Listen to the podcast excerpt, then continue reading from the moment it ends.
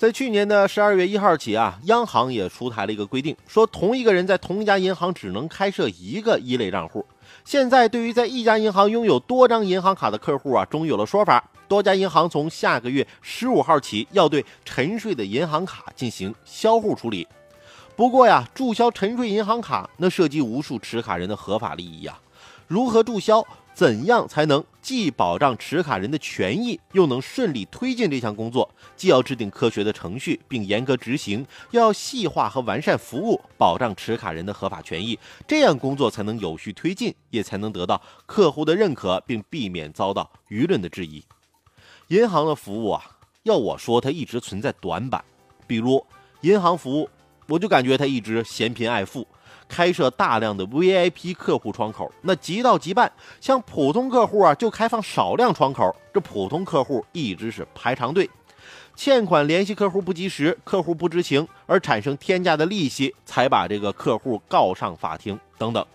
现在这注销沉睡银行卡，银行在执行过程中应当按照法定程序进行，目的是从程序上保障持卡人的合法权益，既避免银行工作人员乱打仗，又防止银行工作人员呢偷工减料，损害持卡人的合法权益，那引起麻烦和纠纷。